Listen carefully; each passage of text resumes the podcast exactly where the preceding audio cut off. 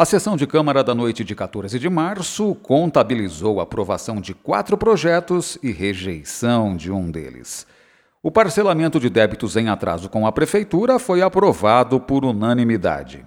O parcelamento pode se dar em até 36 vezes, desde que o valor de cada parcela não seja inferior a 50 reais.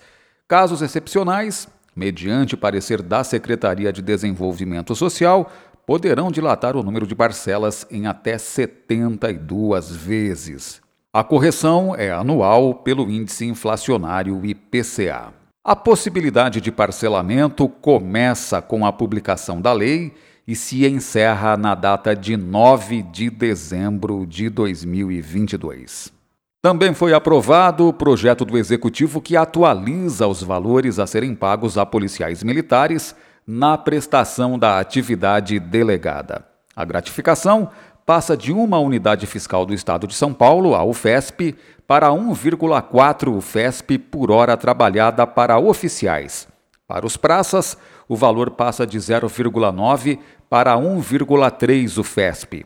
A UFESP está fixada hoje em R$ 31,97. Com a atividade delegada, os policiais trabalham fardados para o município em horários de folga. E uma emenda do vereador Marinho Almeida estendeu aos policiais civis a possibilidade de realização da atividade delegada. Outra aprovação na sessão foi de projeto que atualiza os valores das gratificações pagas a profissionais da saúde que participam de campanhas de vacinação ou outras campanhas de vigilância em saúde. O valor da diária passa de 150 reais para 170 reais para profissionais de nível superior e de 100 reais para 120 reais para profissionais de cargos que não exijam nível superior. E a pretensão do Executivo em reajustar os valores dos aluguéis dos equipamentos que compõem a Patrulha Rural Agrícola não teve êxito. A maioria dos vereadores rejeitou a matéria. A alegação foi de que os agricultores passaram por condições difíceis no ano passado em função das condições climáticas, que o combustível está com preço elevado atualmente e que o impacto da atualização dos valores da patrulha agrícola seria pequeno para as receitas públicas. O último projeto aprovado é da vereadora Juliane Greco e do vereador João Pirola e cria o programa Conectividade para as Escolas Públicas.